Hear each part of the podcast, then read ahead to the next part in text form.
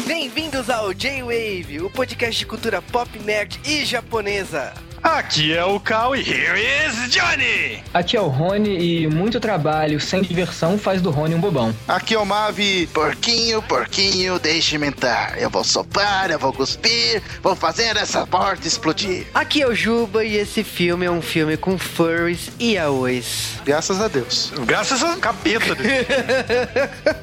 e é isso aí, sejam bem-vindos ao J-Wave de um filme clássico, O Iluminado, ou O Alumiado, para quem via Trapalhões. Vamos fazer a versão dos Trapalhões desse filme, inclusive. Para gravar essa obra, trouxemos aqui o Rony Pedra, que ainda não tem seu Vita. Pois é, não tenho ainda, malditos correios. E também o Mavi. Red Run, Red Run, Red Run, Red Run. Cara, vocês queriam o mês das bruxas de volta, né? O mês da assombração aqui no J-Wave e começamos com um filme pesado, né? Ah, é leve. Ah, Se é, nossa. pra come- se é- se é pra começar, é começar bem, né? Não, mas, cara, foi a primeira vez, eu acho que assim, eu, eu- é a produção mais antiga que eu vi furries na minha vida. Olha o que o cara vai lembrar do filme.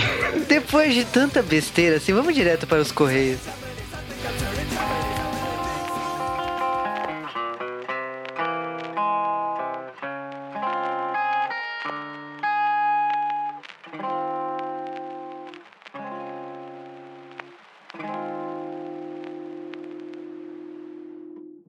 E sejam bem-vindos a mais um Correios do J-Wave. Dessa vez eu estou de volta no podcast de verdade. Cara, depois de dois podcasts sem o Cal, foi estranho, muito estranho. O Cal está de volta, olha só, uhul! E foi podcast um pouco usual também, né? Pum, saiu. É, tá, aham. Se tem, fosse assim, ia ser muito fácil, cara. você tem birra com a Nintendo, fala a verdade. Ah, bando de nintendista.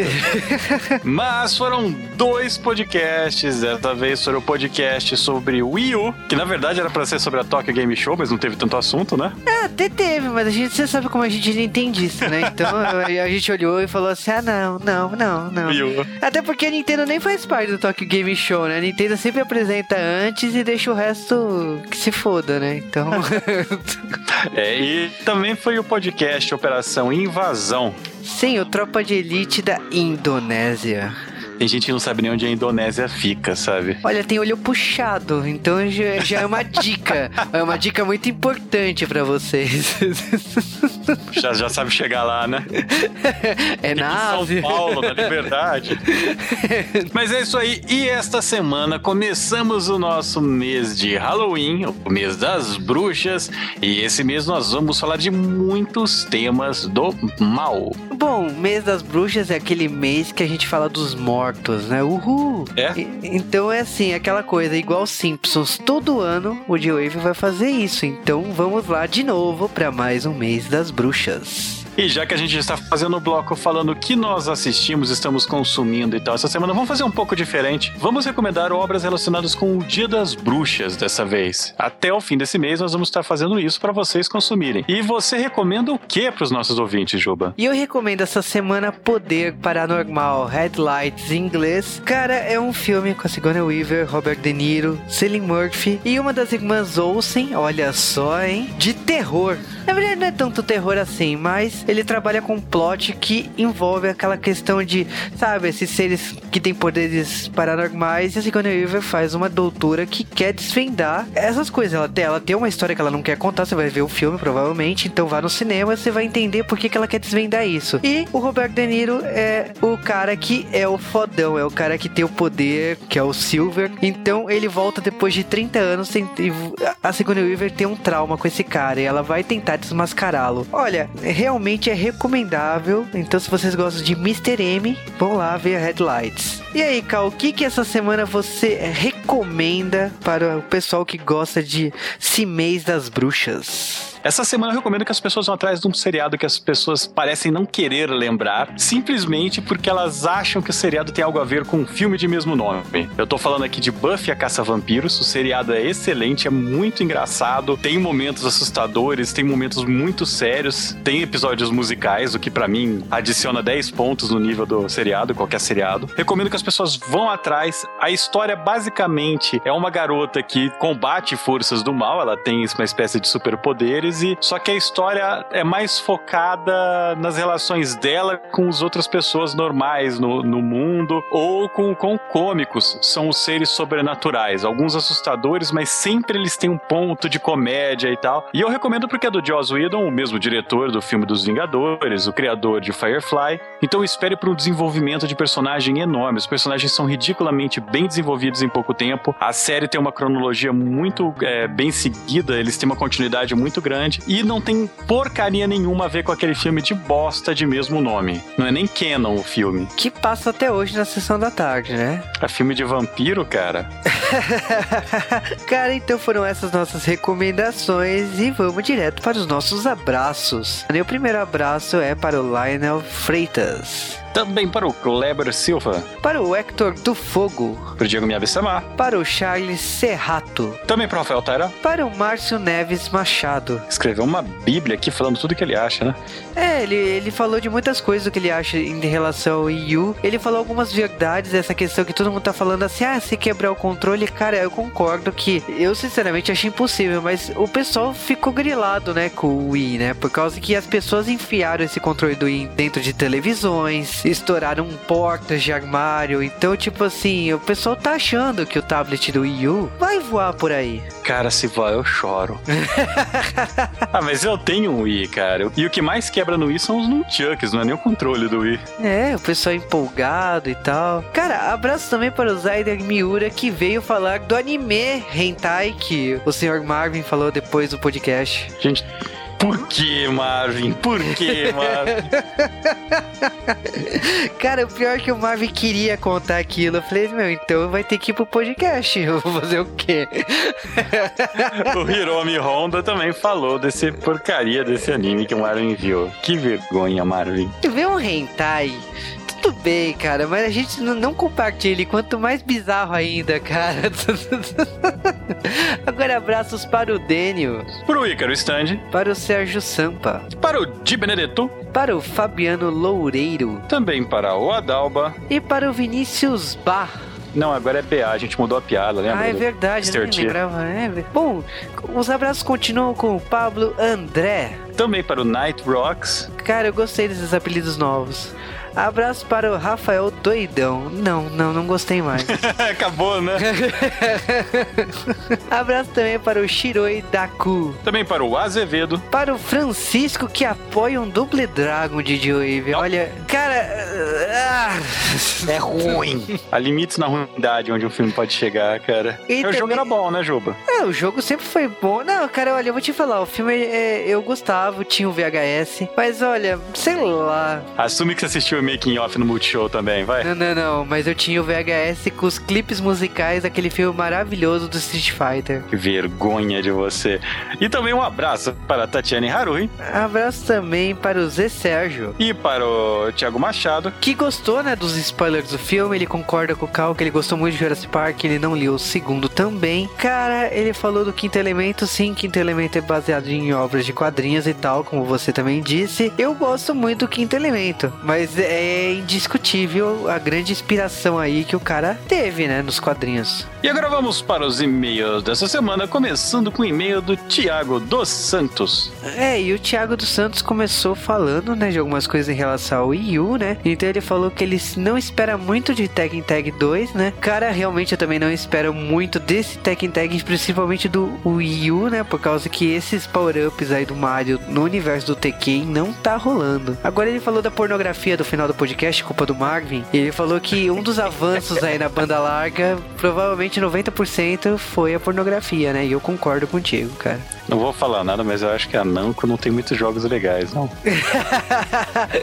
ele falou também que ele quer jogar Mass Effect no Wii U. Falou que em relação a Tectoy, a Tectoy perdeu o mercado, sim, mas eu acho que a Tectoy perdeu o mercado porque ela trabalhava com a empresa errada, né? A SEGA, no momento que ela abriu mão do hardware, era natural que a Tectoy se ferrasse, né? Porque ela não, ela não, ela não adotou, ela não pegou outra empresa, então ela teve que se reinventar. E hoje a Tectoy ela vende players de DVD, karaokê. Ela, ela mudou o que a gente conhecia como Tectoy. É, o problema é você querer vender um videogame game de 16 bits, de 8 bits hoje em dia por 400 reais, né? É, eu vou te falar que assim, a Tectoy até hoje lança a Mega Drive com 160 jogos na memória, Master System e tal. Realmente existem mercados aí diferentes, mas Cara, uma criança que vê um jogo de PlayStation 3, um jogo de Xbox, até um jogo de Wii, agora Wii U, não vai querer, né? Por mais situação é. financeira, alguma coisa do tipo. Mas o, o, problema hoje, Juba, não é esse.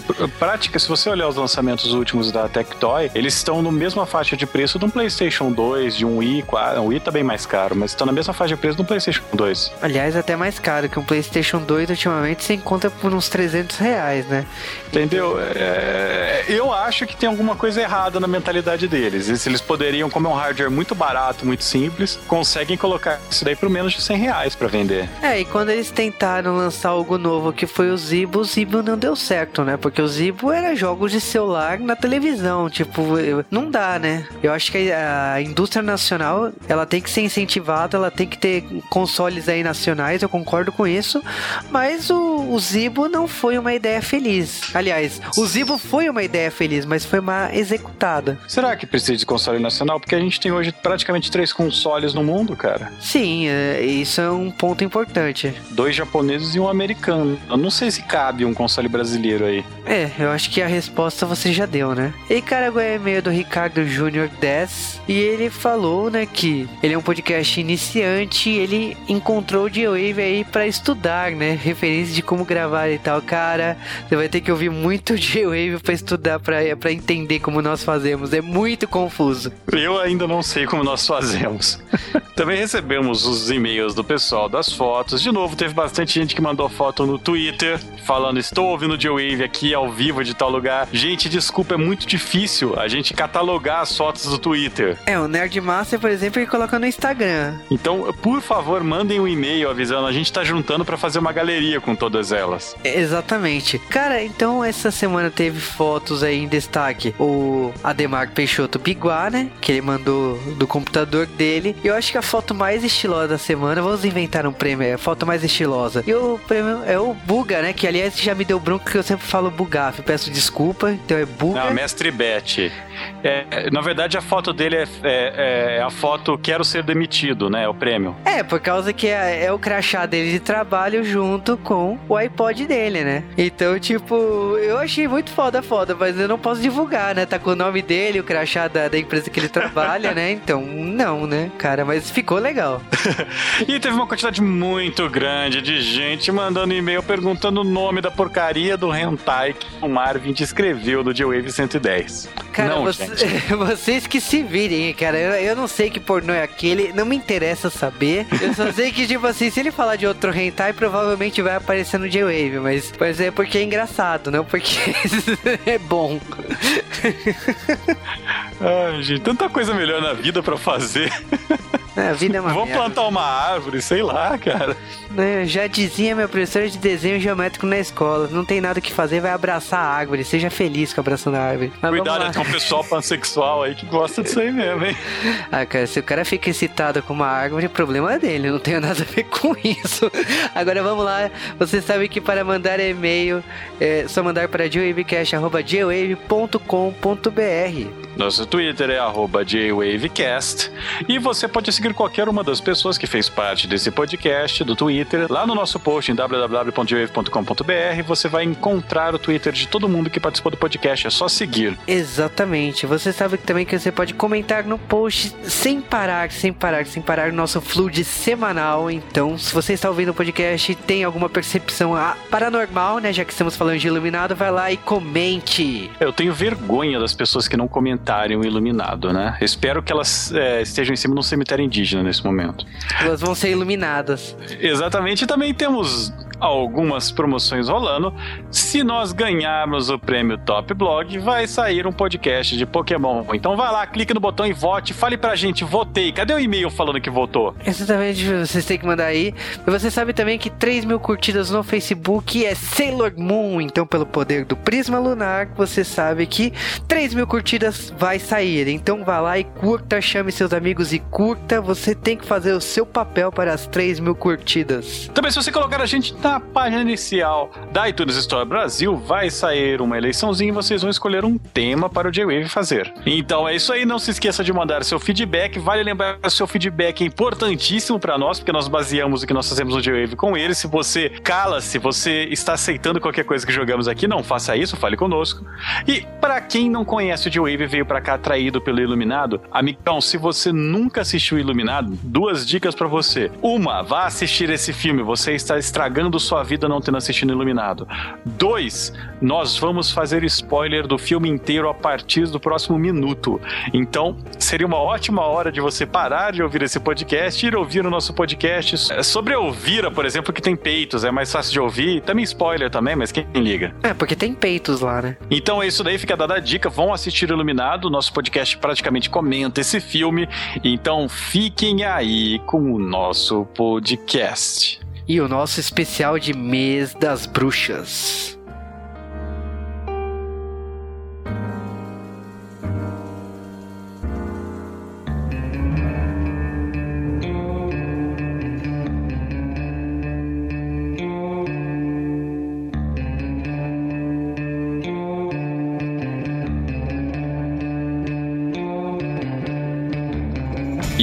Antes de falarmos de O Iluminado, precisamos contar algumas curiosidades sobre a produção desse filme e desse livro também. E para começar, nós temos que falar rapidamente sobre Stanley Kubrick e Stephen King, né? Obviamente, o Joey vai fazer outros filmes de Stanley Kubrick, então quando houver um filme que não tenha tanta curiosidade, a gente vai rolar uma biografia completa dele. Até porque Stanley Kubrick tem uma galeria de filmes geniais, então é impossível a gente não voltar a falar dele. E Stephen King também tem uma quantidade de livros que foram adaptados para o cinema, livros livros que serão adaptados para o cinema e livros que, no geral, são bons, muito grande. E os dois têm uma vida curiosíssima, né? Os caras são muito freaks. Exatamente, então pode esperar que em breve quando sair algum filme do Stanley Kubrick ou a gente falar de alguma obra adaptada do Stephen King, iremos falar com mais detalhes da carreira desses dois astros. Mas agora vamos falar um pouco sobre os dois se cruzando nesse filme, né? E é legal que o Stephen King ele estava à toa na casa dele, né?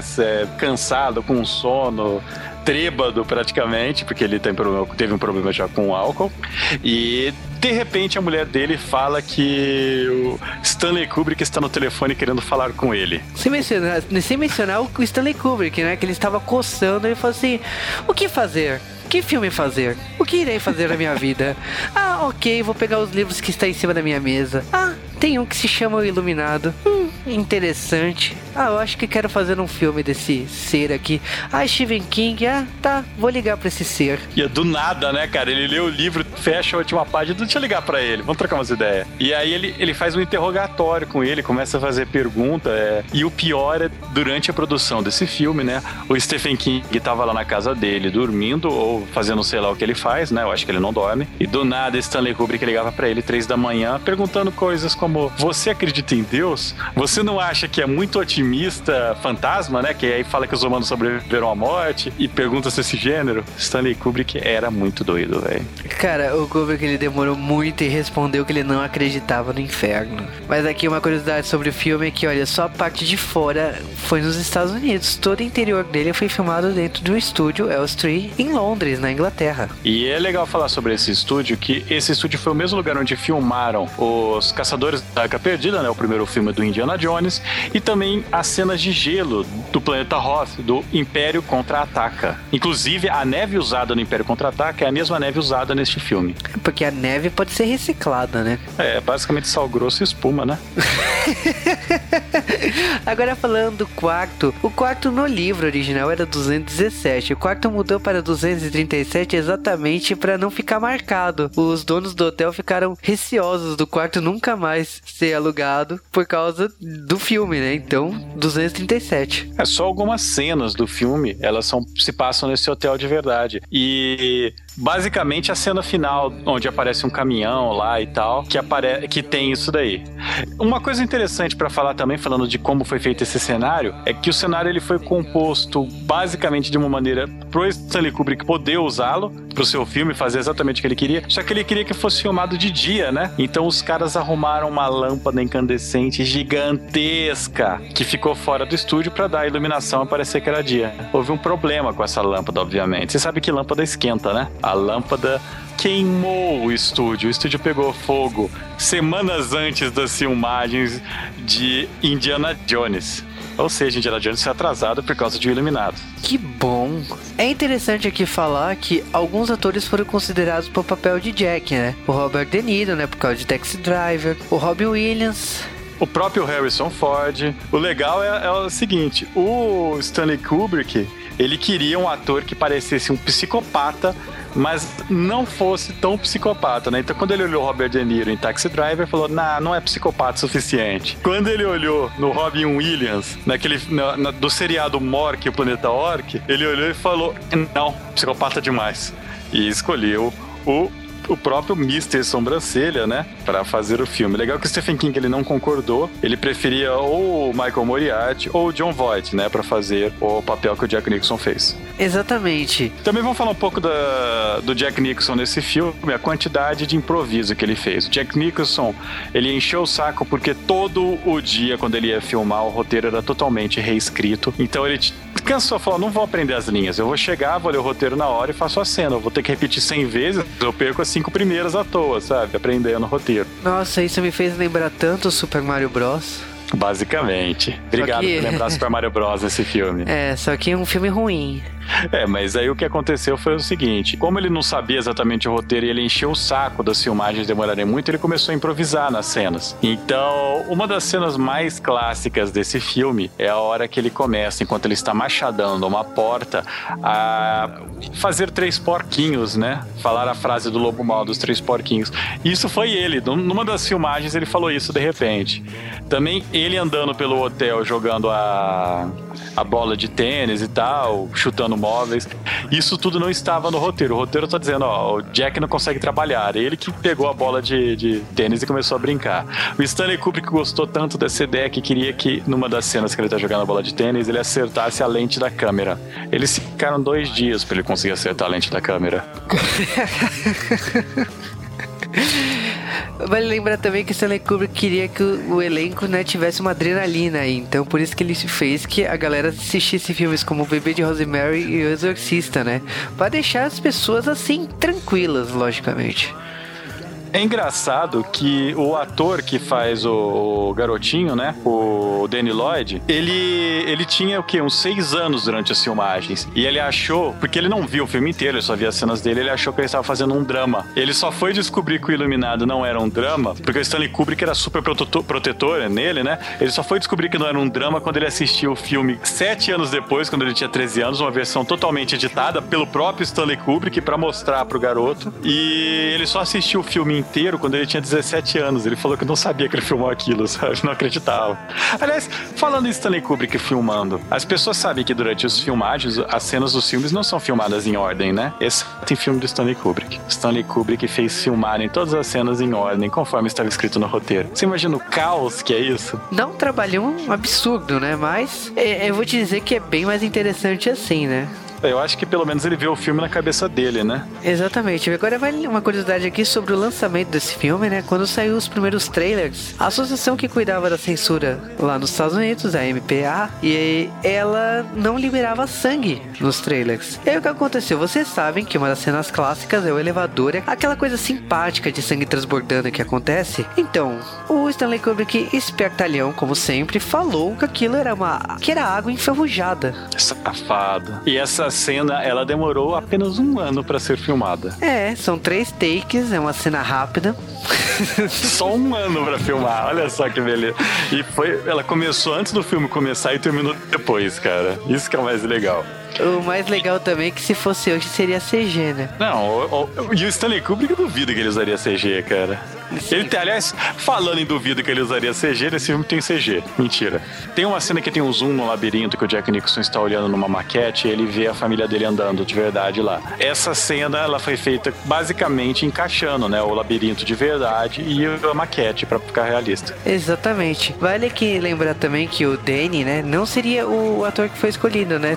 A primeira opção do diretor foi o Cary Guffey, né, que fez Contatos Imediatos de Terceiro Grau. Porém, os pais do garoto acharam que o filme não era aquele filme que para colocar o filho deles, né? Então recusaram o filme. Vale lembrar também que aquela, aquela senhora simpática que fica nua no banheiro, que vocês lembram provavelmente, ela por muito tempo falava que no caso era a mãe do Mel Gibson, né? A Anne Gibson, mas não era, era Billy Gibson. É, e a Billy Gibson e a outra garota que fez esse filme, que fez a versão mais jovem dela, as duas elas só fizeram este filme na vida delas. Também porque é uma atuação muito boa, assim, né?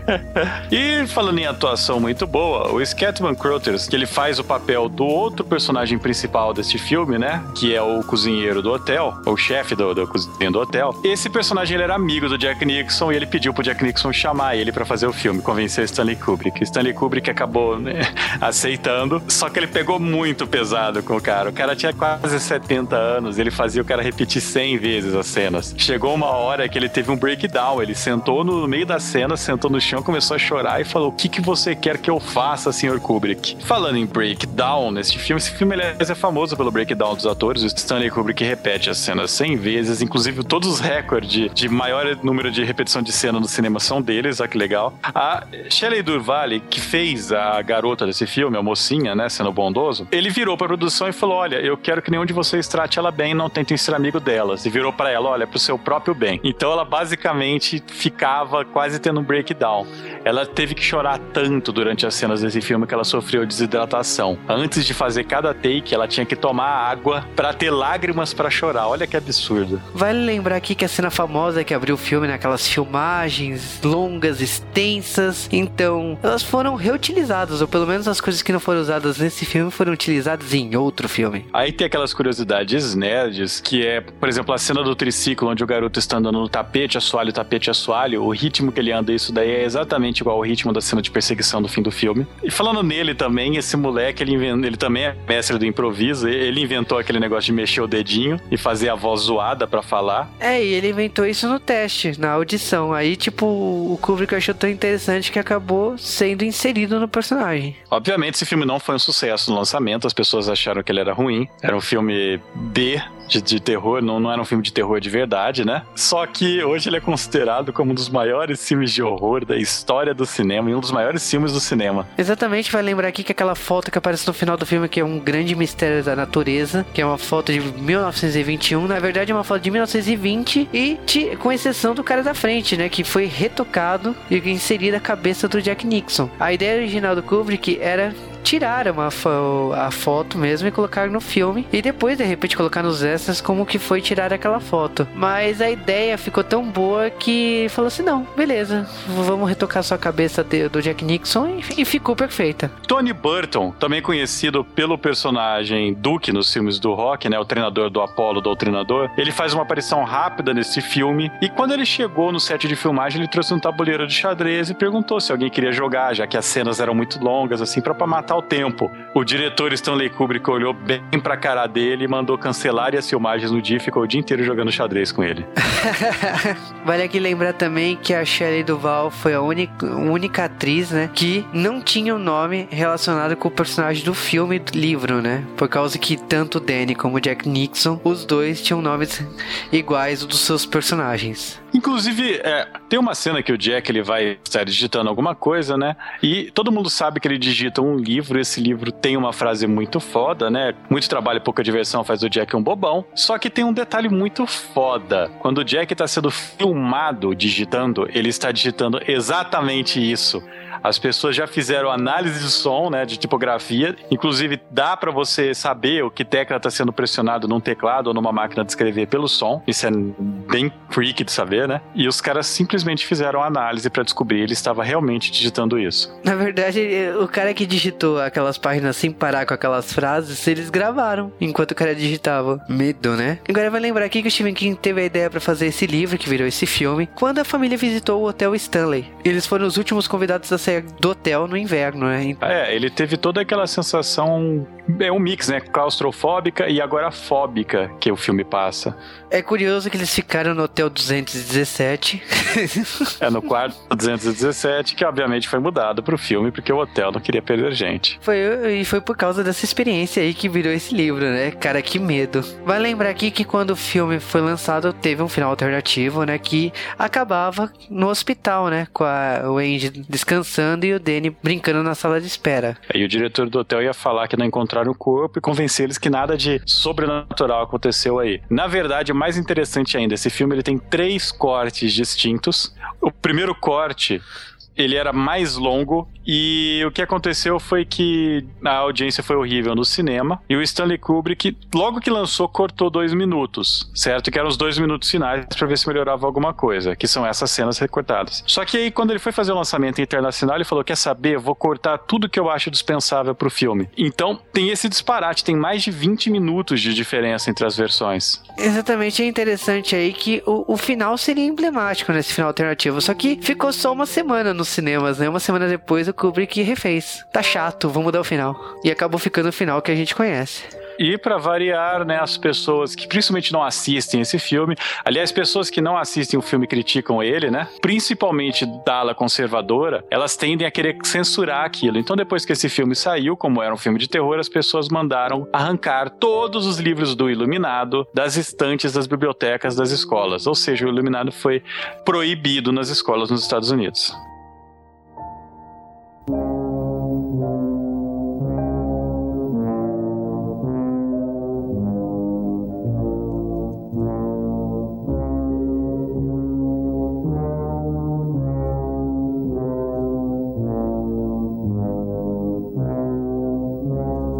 E em 23 de maio de 1980, Stephen King, né, o Estevão Rey, tem seu livro adaptado para o cinema pelo Kubrick. Graças a Deus. Então Stanley Kubrick e Stephen King, né, juntos vamos fazer um filme, vamos colocar o Iluminado nos cinemas e vamos colocar Jack Nixon no papel principal. Como ele mesmo.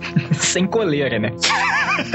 Cara, e esse filme me faz pensar como eu odeio Tim Burton, porque por que que ele não pegou o Jack Nixon desse filme fez o Coringa dele, sabe? Não precisava nem maquiagem, cara. Mas esse filme começa com uma cena de abertura panorama, né, com lente, é aquelas lentes que pegam a imagem maior. Exatamente, o final Começa da Blade come... é, Usando teleobjetiva, é... cara, esse, esse início... pois é, né? a parte técnica chata tá aqui. A parte técnica chata inclui que nesse grande panorama a gente vê o helicóptero com a sombra lá embaixo, cara. Pois é, né? Fazer o quê, né? Tudo falha, né? As tomadas de helicóptero são muito caras para fazer, entendeu? Os caras rodaram já aquilo, tipo assim, ou eles usam ou eles não usam, eles não têm dinheiro para pagar outra. Então, beleza, vamos lá. Quem mais que viu o Ecto 1 no, parado no meio da rodovia? É uma caramba, né? Eu olhei e falei, é o Ecto 1, cara. Eu, eu sei de onde eles estão indo, sabe? O carro quebrou, por isso que eles não vão chegar lá. É por isso que o filme aconteceu, né, cara? O hotel não deixou, Basicamente. maldição nele.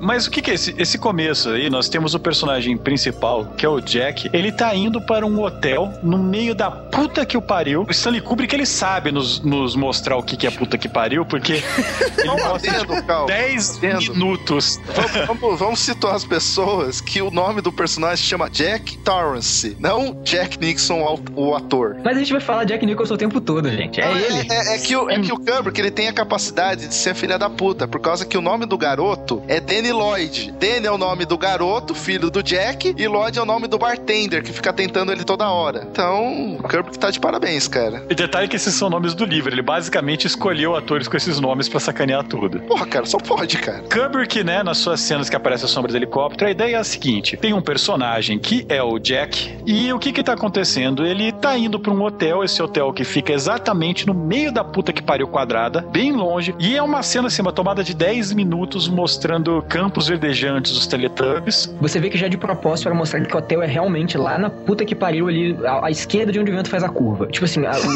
os, planos, os planos são bem longos, sabe? Ele usa fusão para poder cortar de uma coisa para outra. Isso é, demonstra passagem de tempo mais arrastada. Então vai mostrar, olha, o lugar é longe pra caralho. Ele usa a câmera com aquela lente mais aberta para dar a impressão que o lugar é maior, né? Uhum, é, é grande angular pra poder, principalmente quando tem árvore e tal, esses lugares assim ficam melhores. Tipo de abertura de filme que não tem mais hoje, eu acho que não teria, mas não é comercialmente. É, não funciona, não funciona realmente. O ritmo dela é bem arrastado, sabe? Hoje em dia, até assistindo o filme, a gente fala, putz, manda logo, manda logo, manda logo. Não, mas, é uma forma interessante de você mostrar que o negócio é isolado mesmo, né, cara? É, você, você situa o espectador, né? Isso, o nome de- desse tipo de tomada é chamada establishing shot. Eu acho que ele parece que ele tá tentando incitar um pouco de agorafobia nas pessoas, né? Mostrar o quão gigante é esse lugar, o quão isolado. Uhum. Não sei se talvez Não, é- tenha sido eu- intenção. Esse lance. E mal só de ver o quão isolado é esse, essa Não, pousada. eu vou falar, há pouco tempo atrás eu tive num congresso em Águas de Lindóia e a gente subiu serra por tipo uma hora. Cara, você não vê nada e é só aquela bosta de serra subindo. Quando eu vi esse filme, eu falei, ih,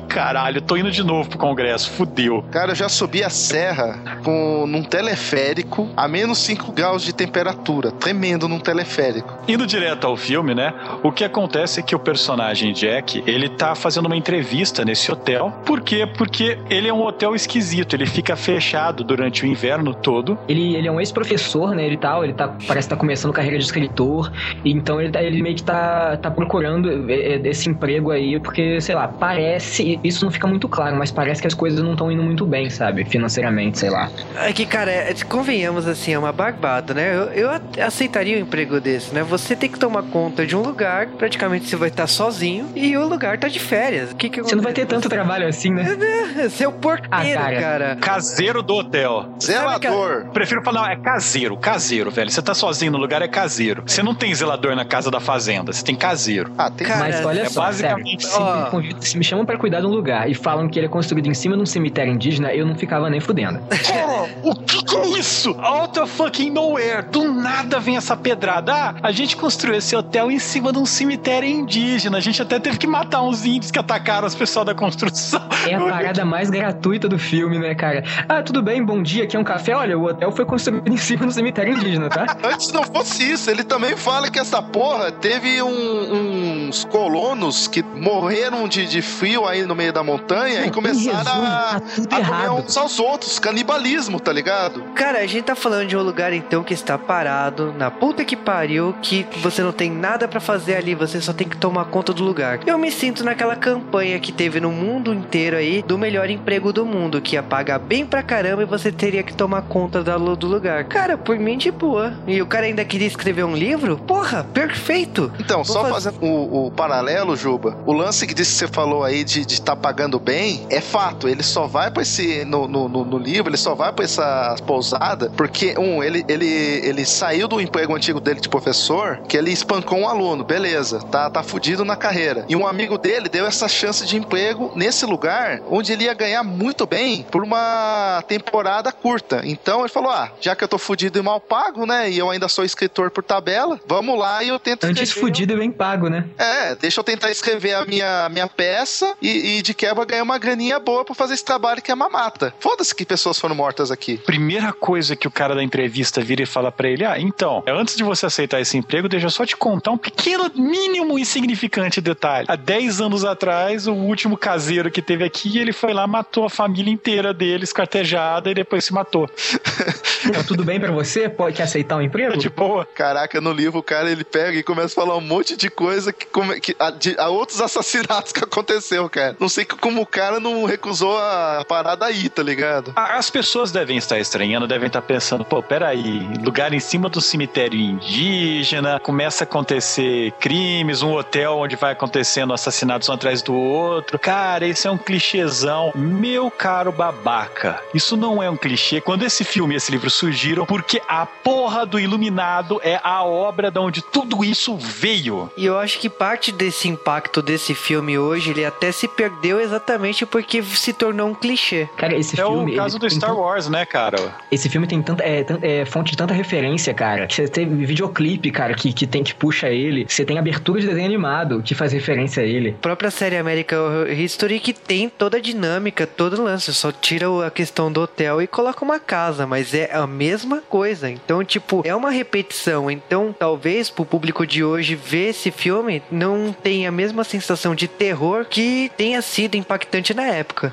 É, até porque os recursos é, usados para poder causar o terror, né, o estranhamento, são diferentes, né? É bem menos gráfico do que o, o normal hoje em dia, né? É, é muito mais coisa construída por trilha ou por sugestão de imagem. É, ele gera um, um sentimento de fobia, sabe? É desconforto. É, não, ele, ele vai te É incomodando tanto. desconfortável. Ele vai te incomodando tanto, tanto. E você vê, no filme só tem uma morte. Uma morte não, um assassinato, né? Morte tem mais de uma. O, o filme, ele vai, ele vai te incomodando demais, assim. A trilha dele, você pode ver, assim, a partir do momento que, assim, é, a tensão do filme se instaura, a trilha fica daquele jeito e só vai piorando e ficando mais alta. Cara, e o que prova que direção é tudo, a fotografia do filme, tipo, começa tudo é, tocadalho, né? Iluminado. As cenas, os cortes, são. O, o cenário tá todo bem iluminado, os personagens estão bem iluminados. Vai passando o filme, a tensão vai aumentando, tipo, a- as luzes começam a ficar meio avermelhadas, mais escuras. É, você, você, a gente tem, você tem mais contraste também nas coisas, sabe? Tá, Então. tudo passa a ter um pouco mais de contraste. Com as paredes, ficando né? mais sinistro, tá ligado? E isso, cara, porra, é a forma do, do diretor de filmar, né, cara? Você não tem como você pegar e tentar passar isso, às vezes, no audiovisual, mas se um diretor for, for bom, cara, ele consegue fazer isso com esses truques aí que o Rony falou, velho. E, pô, o Kubrick é especialista nisso, né? Cara, mas o que eu acho impressionante é que a gente tá nos primeiros 10 minutos de filme, né? A gente tá falando aí da. A gente falou tanta coisa, né? E tem 10 minutos. É, exatamente. Cara- E tá tudo assim, bonito, tá tudo perfeito. De repente a cena vai pro filho, né, do Jack, né? Não, na verdade, de repente tá tudo lindo e perfeito e mostra a mulher do Jack. Ai, Ah, que tristeza, cara. Que tristeza, Cara, né? agora o paralelo do filme tem que ser feito. Desculpe se eu tô sendo babaca, mas no livro e na série, a mulher é uma gostosa loira, foda pra caralho. E o cara me bota um bicho, cara. Parece um gol, sabe? Cara, Cara. como ela é feia. Nossa, lance velho. Eu pensava é- que ela é- suga minha alma com aqueles dentes, cara. Eu, eu entendo, eu entendo o que, que aconteceu com o Jack Nicholson durante esse filme, cara. Porque se eu fosse casado com isso, eu ia pirar também, velho. Não tinha jeito. Mas o, o lance Você imagina é se que- acordar, você acorda, olha pro lado da cama e tá ela assim, ai meu Deus. Cara, eu acho que os dentes dela são daquele jeito. Nossa, cara. Porra, deve Cara, ser mas vocês estão tá falando. ligado? não, mas pera aí, vocês estão falando de coisas que o que mais chama atenção, na minha opinião, são os olhos pra fora dela. Tipo, é uma coisa que você olha assim pra ela e fala, putz, cara, que isso? Cara, parece que ela levou um susto, né, cara? Não, Naturalmente. não, parece que alguém apertou ela e assim o corpo tá. tudo foi pra cabeça. Espremeu ela. da- Dente de cavalo, olho de sapo. Eu tive uma professora na faculdade igualzinha a ela, cara. Mas voltando pro Por filme, isso por o filme favor. foi duas vezes mais assustador pra mim. A sabe? gente acabou de, de, de, de descrever o segundo ponto de terror da trama, que é a mulher. Cada vez que ela aparece, dá um desconforto, cara. Nossa. Então, mas o lance eles trocaram, cara, ao invés de ser uma mulher bonitona pra um monstro, eles trocaram. Pra chocar, né?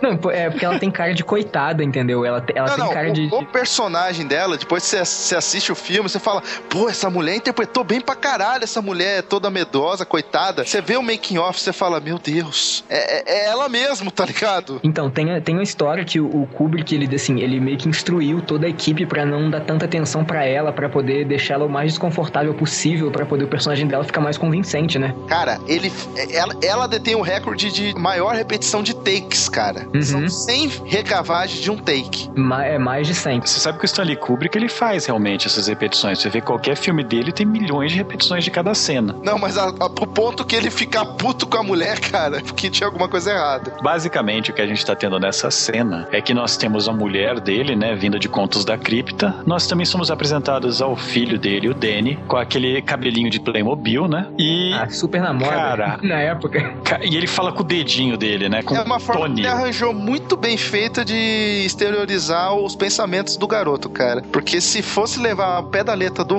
do livro, seria uma- um exercício mental muito grande, por causa que ele fala dentro da cabeça dele muitas vezes, sabe? Tipo Duna. Então eu acho que esse negócio do dedo foi uma. uma um É, e o lance, e, e- e pelo, que eu, pelo que eu vi, é, foi o próprio ator, né? O menino que conseguiu externar dessa forma, né? Ah, o lance, o lance da voz. E assim, o- isso, isso fica legal porque isso deixa super simples, super claro pro espectador que horas que é o Danny falando, que horas que é o Tony. Agora vamos falar. Esse moleque, ele só fez esse filme na carreira dele, certo? Ele está vivo ainda. Ele é o segundo melhor ator do filme. Que eu acho estranho é que ele atuou bem pra caramba e ele só fez esse filme. Ah, ator mirim. Não, mas, mas criança, criança é fácil, cara. Criança, ela, é, no set, em set de filmagem, ela, eles põem elas pra brincar, sabe? É bem, é bem sinistro o esquema com, com criança. E no É, meio mas não- mostra isso. Tinha um cara sempre lá brincando com ele, cara. Tipo, vamos lá, corre, não sei o quê.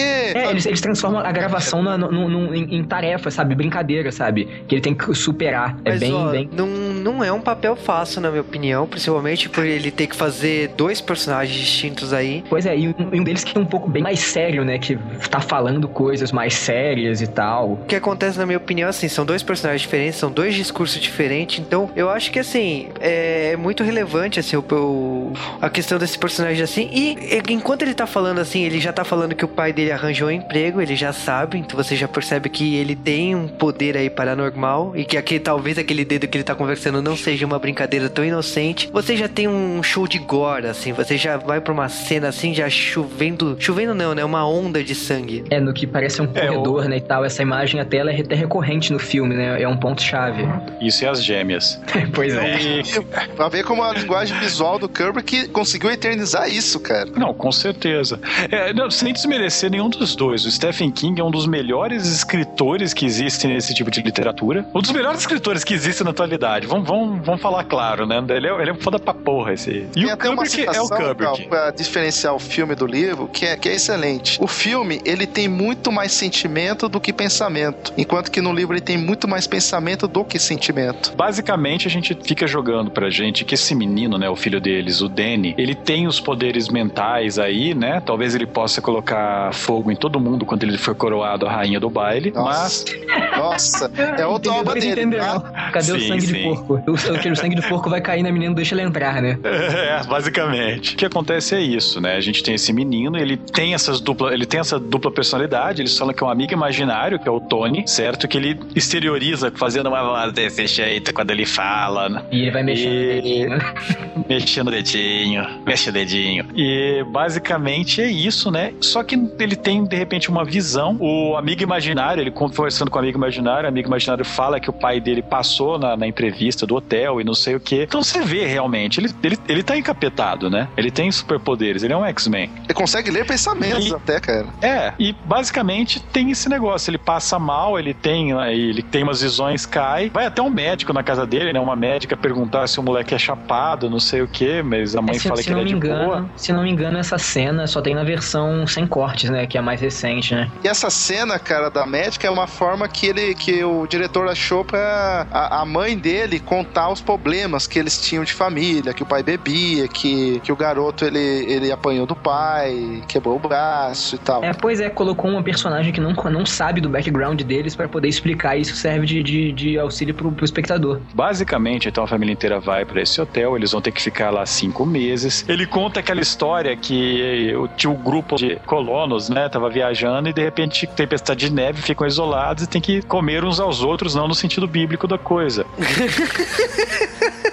O sentido Aí- seria até legal, né? sentido de almoço, Não, né? seria da hora. Seria, Seria um sentido de dia no refeição, gelo. né? Todo mundo Eles assado, marmitam né? uns dos outros.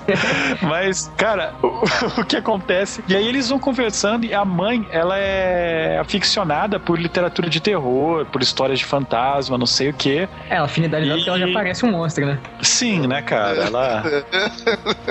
Não, e o melhor É que você foi, não é, sabe, é, o pai dela era um vampiro e o ex-marido dela era o Frankenstein.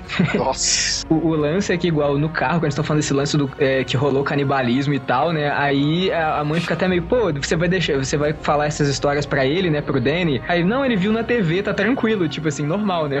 O moleque dessa idade, você já vê que o pai tem, um- tem, tem um pezinho na psicopatia. Eles chegam no hotel e, e a família deles é apresentada, né, pro que cada um vai fazer. Então, eles mostram pro Jack Nicholson o que, que ele tem que fazer. Ele basicamente tem que ligar o aquecedor e ficar mudando a ala do hotel que tá usando aquecedor pra não, não congelar nada, não quebrar nada devido ao frio, né? E eles mostram pra mulher a cozinha, né? então, da puta. Por, por que será? Por favor, cara. Stanley Kubrick safade- safadeando com a gente. Nossa. E enqu- e enquanto isso, a gente tem uma cena ainda com o Danny, né? Que ele tá, tá jogando uns dardos, né? Sei lá, se distraindo e tal. Você vai ver que até o próprio ritmo dos dardos, né? Batendo, assim, vai aumentando a tensão. Aí ele vai, olha pra trás ele vê as duas gêmeas, né? Nossa, nossa. Pra quê, né, cara? Pior que não é nem assim, ele tá vendo elas em outro. Não, elas estão na mesma sala que ele.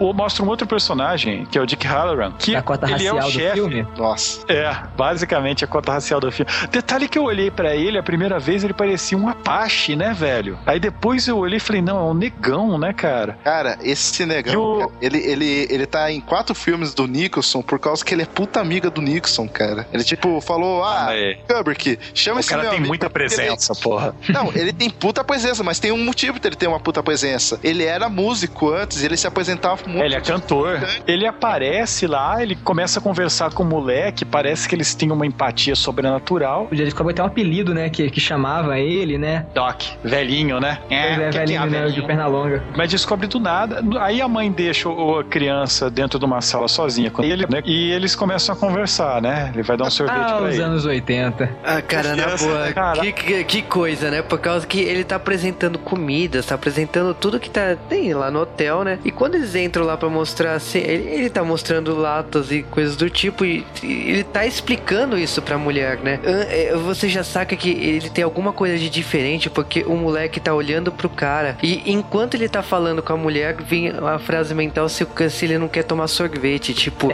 você percebe, ok, então o cara também é telepata. Ou ele qualquer manda SMS poder. pro garoto. É, exatamente. Aí você vê que o, o garoto fica até meio, meio assustado, né? Porque, ué, pô, mais, mais de uma pessoa que, que consegue fazer isso, né? Exatamente, ele percebe que ele não está sozinho e aí você tem a explicação sobre o O iluminado. que acontece é que os dois têm superpoderes, né? Na verdade, o moleque, ele meio que não sabe que tem superpoder. Pra ele é o Tony, né? O amigo imaginário que fala isso. E fica nisso, né? Ele- eles meio que conversam entre si e tem aquele negócio do quarto 237. Existe um quarto no hotel, quarto 237, não entre. É que é Falou engraçado. merda, né? É engraçado assim, é um quarto que vai eles ter, o número. Independente de ser criança ou adulto, cara, quando ele fala que um quarto é proibido, porra, você sempre vai querer saber o que tem dentro. Cara, o melhor é, é, um, é o argumento que o Danny usa pra, pra entrar no quarto, que não é explicado no, no filme, mas no livro é. É uma história que o Jack ele, ele explica pro filho dele sobre a mulher do homem barbado, da- do Barba Azul, que ela, tipo, tinha curiosidade de entrar na, no quarto da casa e ele sempre falava pra não entrar. No dia que ela entrou, ele, ela descobriu que as últimas três esposas dele, do Barba Azul, estavam lá é, penduradas e decapitadas. Aí o Barba Azul descobriu e matou a esposa que, que, que abriu o quarto. Isso é história de dormir do, do moleque, tá ligado? Belo pai. Cara, o, o Jack é um cara muito errado psicologicamente.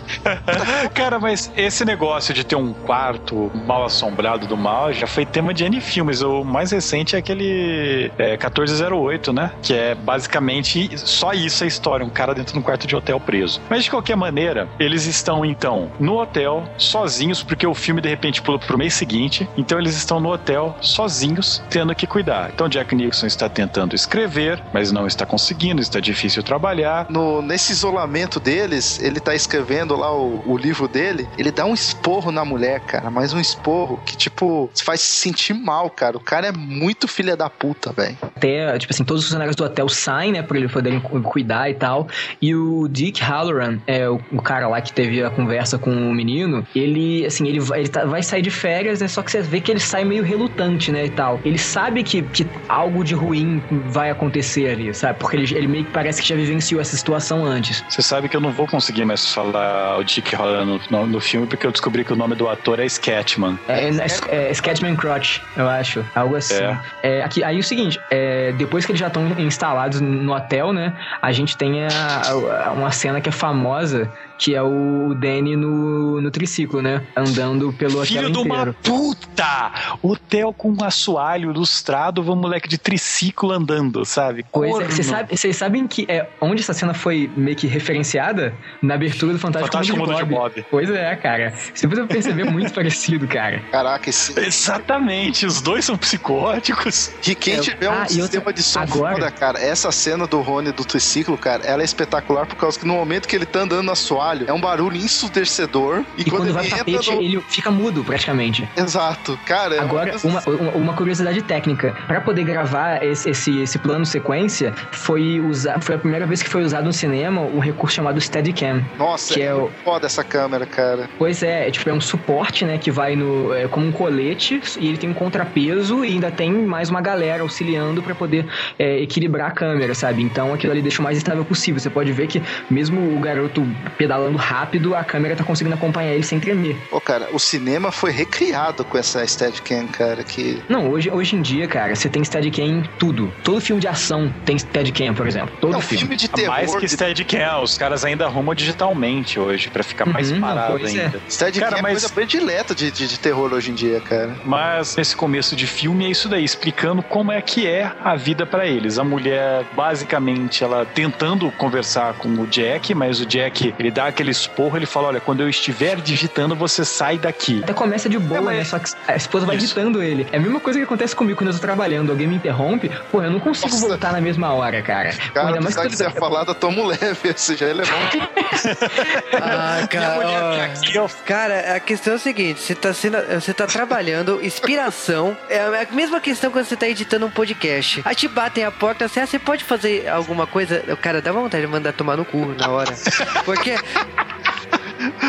momento da... da, da- Libertação. é libertação, mas é, dele, cara. cara. Você, não, você, quer, você quer mandar tomar no cu. Você não vai voltar ao normal Ah, cara, depois. é o mesmo que rola comigo. Eu tô, eu Tá tô aqui editando, cu, tô aqui editando, vem alguém me interromper. Putz, se, se você parar, cara, você não consegue voltar na mesma hora. Você demora 10, 15, 20, 30 minutos, sabe? Até você conseguir chegar naquele mesmo ponto que você tava antes. Quando interrompem vocês e perguntam, você está fazendo alguma coisa? Nossa, nossa senhora. Aí tem que matar de uma vez. Você, A é, resposta sabe, padrão minha é, é uma, cara. Não, é estou pescando. é- aí aí não é, é- é tiro sem advertência. Cara, mas todo mundo que já trabalhou em casa passa por isso daí, porque você fica em casa trabalhando, principalmente o Rony e eu, que a gente fica no computador, sabe? E Time home pra office, né? todo o resto do universo você está jogando, né? Você está Ah, brincando é, no você tá, você tá computador. brincando, você tá na internet o dia inteiro. Ah, o Cal tá, cara. Isso Internet sei. brincando. Cara, mas. Só fica no coleta feliz o dia inteiro. Fogo Fica, tô no. Facebook. Basicamente é isso daí. Eu entendo sua frustração, Jack, ainda mais casado com isso. Dá pra... Nossa, Cal, você É muito- casou com uma coisa dessa. É eu muito não, tristeza cara. na vida. Não, é, é acumulado, porque home office é, é realmente triste. Basicamente, é no começo o Jack tá até de boa, né? Com o tempo que ele vai pirando. E é importante a gente explicar como ele vai pirando, né? Porque o moleque, né? O Danny, conforme ele tá andando na casa, mil vezes ele para na frente daquele quarto 273 e fica olhando pro quarto. Algumas vezes ele tá andando de triciclo pelo hotel. Quando ele vira o corredor, estão as malditas gêmeas. Caraca, velho. Eu, eu nunca mais na minha vida eu, eu passei a andar em corredores extensos que nem aquele, cara. Não sozinho de noite. Eu joguei fora meu triciclo, velho, na hora. Se bem que se eu visse gêmeas. Não, aí, e detalhe, né? Enquanto eles estão meio que Você viu elas conhecendo- hoje, cara? Que vê que terror, né, cara? Você vê que eles estão conhecendo o hotel ainda. Cara, que, que ideia, né? A, a mãe vai com o filho. Não, a gente vai entrar nesse labirinto aqui que a gente não sabe andar. Esse filme dá muita sensação de labirinto. Não existe essas coisas no livro também, é tudo cabeça do Kubrick. Mas a ideia dele é o seguinte: tem aqueles labirintos de, de planta, né? Estilo aquele que tinha na frente da casa da Lara Croft do Tomb Raider 2. Nossa, Nossa, é. Nossa, é idêntico. nossa. Até o frigorífico, cê- é tudo igual. Se eu pular por cima do mordomo e trancar ele lá dentro. Cara, o, Exato. problema, né, o meu problema é o Cal fazendo referência a filme ruim. Não, filme não, cara. É jogo. o jogo. Jogo. Não, o o jogo, que também é ruim, mas. Nossa, cara. Cara, até hoje eu fico imaginando quem foi o arquiteto filha da puta que fez aquela casa dela, cara. Tem essa história deles quererem labirinto, né? E o, o Jack, ele quer distância deles. O Jack, ele também tá nessa crise foda de abstinência, de que desde que ele espancou o filho dele, ele parou de beber. Então. É, é abstinência, né? Porra, não bato em ninguém tem tanto tempo, né? e ele vai pirando, porque ele não consegue escrever. Sempre que ele consegue, a mulher vai lá e atrapalha, não sei o quê. Ela tem E. boas intenções, né? Só que, porra, só faz merda. Não, sim. E, cara, é, é- ele começa também a ver coisas, né? Começa a ter uma hora que tem um salão, né? O salão dourado. Ele vai no salão dourado um dia, ele tá puto da cabeça, ele olha pro. sentado ao balcão, né? E E havia as bebidas lá, mas espertamente os funcionários do hotel tiram todas as bebidas de lá. É, por causa de seguro, né, e tal, que eles falaram. Não é pra evitar que o cara enche a cara e. É pra evitar que o cara enche a cara, cara. Só isso. Com certeza. Mas aí o que que acontece? Ele parado, olhando lá para aquelas estantes vazias, né? Ele vira assim, cara, eu daria minha alma por uma pinga agora. Aí E o hotel obviamente falou, alguém vai "Demorou, cobrar."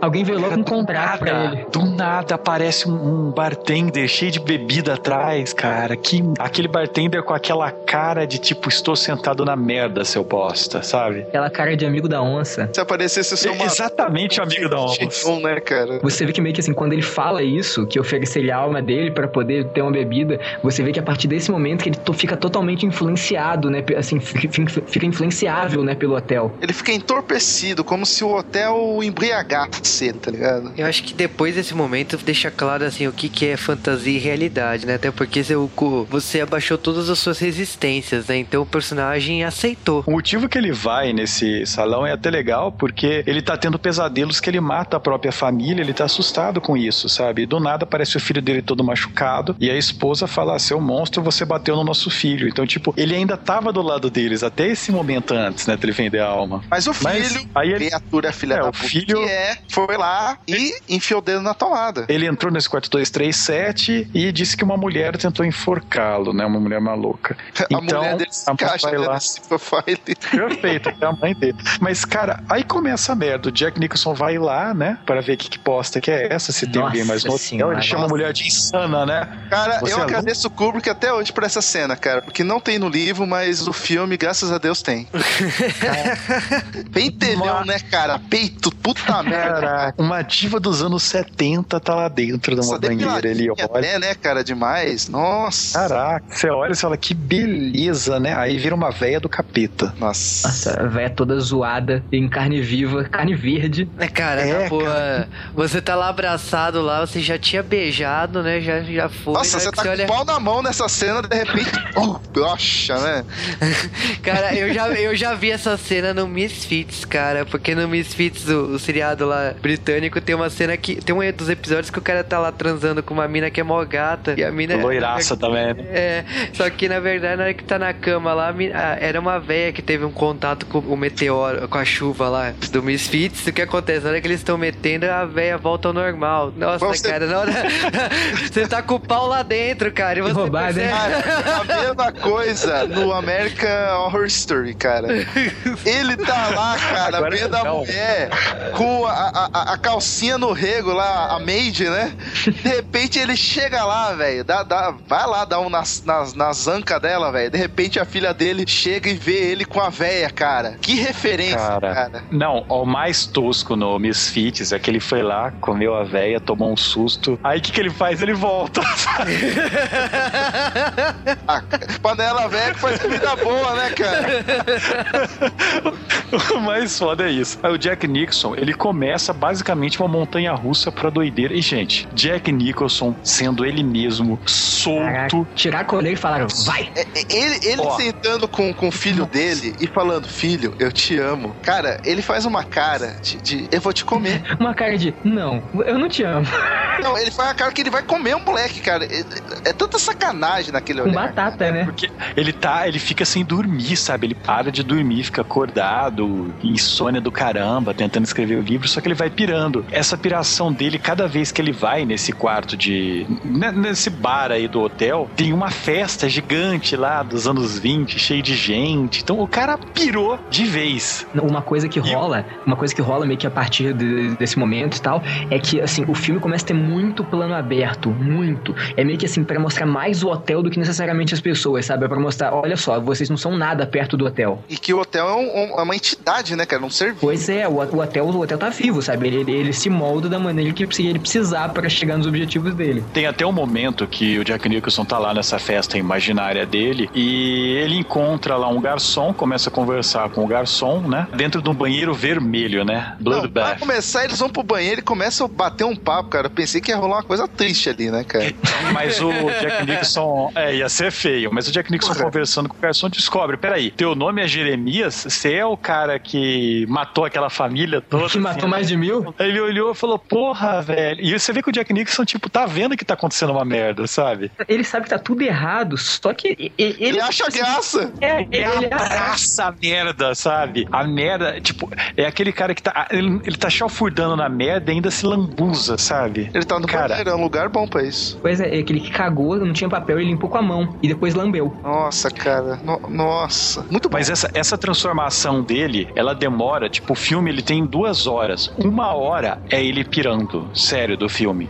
É, ele normal, o que é o normal do Jack Nixon, né? Cara, mas você percebe claramente nas roupas do, do Jack Nixon assim. Você percebe pela postura que o Jack Nixon ele tava com o cabelo certinho, penteado e tal. Quando você chega na metade do filme, o cabelo. Vira o dele já- Wolverine. É, já, já tá Wolverine com o cabelo inflado.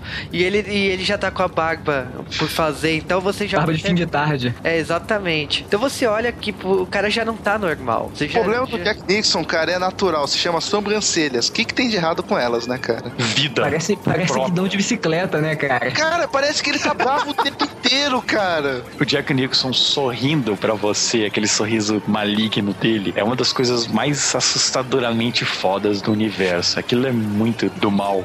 Mas Tipo assim, vai- passando os dias e tal, você vai vendo que o hotel tá cada vez mais é, é, cercado de neve, né? E na região, realmente, eles não têm como sair do hotel, eles têm que ficar ali até acabar esse período, que são esses cinco meses aí de neve pra caramba. Tem até um subplot que a mulher ela tá perde as linhas telefônicas do hotel, ela fala com a guarda florestal pelo rádio, né? E eles Uhum. falam, olha, não tem como chegar aí, só tem neve, é impossível, as É, linhas só falou, voltam deixa, é, falou deixa, o rádio, deixa o rádio ligado, se precisar falar, falar qualquer coisa, né, e tal. É, e eles tinham um veículo, né? eles tinham um carro de neve, em qualquer caso de emergência eles usariam o carro para sair de lá, né? E então você tem, você tem isso daí. E o que acontece é que a mulher, ela depois que teve esse caso da mulher louca na casa, né, que o Jack Nixon fala para ela, de- mesmo depois de beijar a velha lá e falar que não tem ninguém, que ela tá maluca, né? Ela começa a querer levar o filho delas, que teve um breakdown. O filho deles agora ele ele tá no modo Tony o dia inteiro, né? E ele quer levar ele pro médico, né? Olha, ele, nosso filho tá machucado, não sei o que, vou levar ele pro médico. O moleque tá em boot loop. E, e, cara, tudo no hotel começa a falar, até ele mesmo, olha, eles querem estragar o negócio, olha, eles estão querendo foder o hotel. É, o hotel sair, oferece a- a- a- o emprego da vida dele, o de gerente, né? Que ele, você vai ser o gerente, o zelador. Você não pode deixar que a sua mulher e seu filho interrompam suas. É, atrapalhem o seu objetivo, né? O seu, Ah, seu- E daí. em Cara, é, é a montanha russa. E aí, nós somos levados a uma, a algumas cenas fodas, né? Uma delas é o Jack Nicholson olhando eles, os, os filhos, né? A mulher e o filho andando no labirinto. Ele tá olhando numa maquete deles, né? Aquilo é muito foda. Aquilo é Beetlejuice, cara. Ele olhando pela maquete do labirinto enquanto a família anda lá e a- a- o corte que a gente tem, a cena que a gente tem é como se ele estivesse olhando pra eles andando no labirinto, né? Pois é, né? Isso é bem foda. bacana. E aí nós vamos para as partes mais conhecidas do filme, né? Basicamente tudo que a gente vai falar agora virou meme da internet, né? E foi citado infinitas vezes por um milhão de filmes, que é quando a Wendy, a esposa monstro do, do Jack, é assustada, né, com esse negócio da mulher estranha morando no, no hotel e não sei o que, querendo levar o filho pro hospital. O que que ela faz, né? Ela vai falar com o Jack. E ela chega no escritório do Jack, lá no, no- na verdade é o saguão do hotel, e ela vê o texto dele na máquina de escrever. Ela olha lá e está escrito: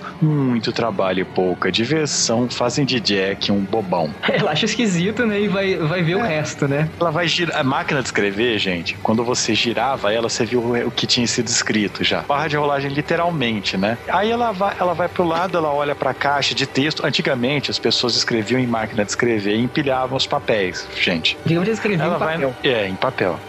Eu não vou explicar aqui a máquina de escrever, que não cabe no podcast, fica muito longo. Mas ela olha lá na máquina de escrever, né? No, nos papéis que ela já tinha colocado, e tá cheio de texto escrito. Ela começa a olhar, tá tudo escrito. Muito trabalho, pouca diversão, fazem de Jack um bobão. Só que tá escrito isso formatado, com espaçamento de coach, com travessão, sabe? Cara, É, tá na estrutura de roteiro. é, cara. E são tipo umas 300 folhas que ela, que ela pegou e começou a olhar. Não, ela vai. pior, tipo assim, ela vai, assim, ela pega uma, pega outra, pega outra. Assim, num filme normal, ela pegaria umas três ou quatro folhas. Mas ela pega, eu acho que umas 10 ou 12. Pra o negócio te incomoda pra caramba. Você fala, caraca, tudo bem, eu já entendi, eu já entendi, ainda, ainda anda logo. Para, Kubrick.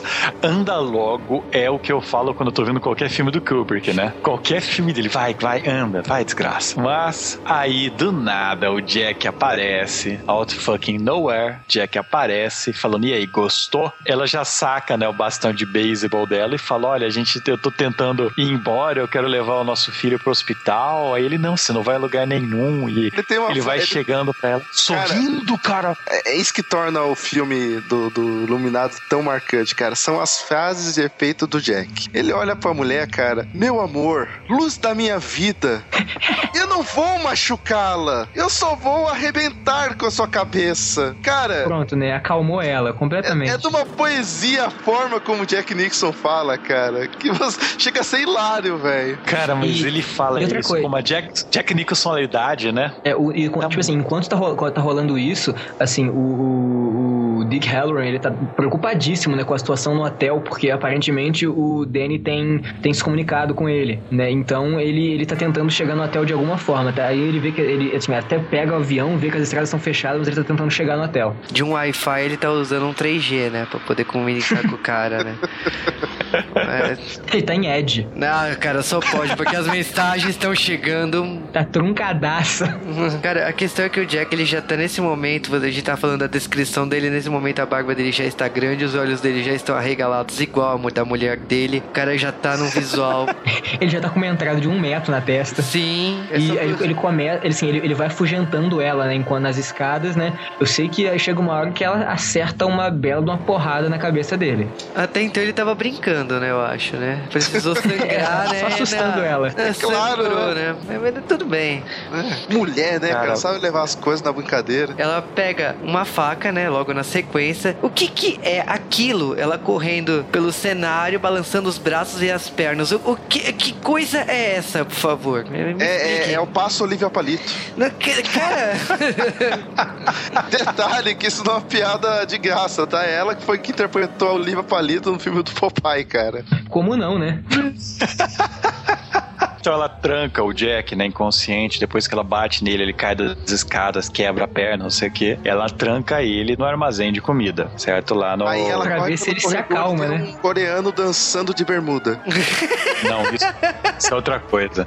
Cara, eu acho que seria muito mais assustador do que aquela corrente de sangue, cara. Não, e o bom é que ela fica duas horas pra abrir aquela porta, né, cara? Não, a, a- o Ela- hotel liga o foda-se, começa a jogar assombração em cima dela direto. Ela, ela vira pra ele e fala: Olha, eu, eu tô indo embora, eu vou pegar o carro de neve, vou ligar no rádio. E aí ele já zoou: Olha, se Boa fudeu, sorte aí, mulher, né? fudiu o rádio, fudiu o carro. Você tá preso aqui comigo. Dá teu jeito.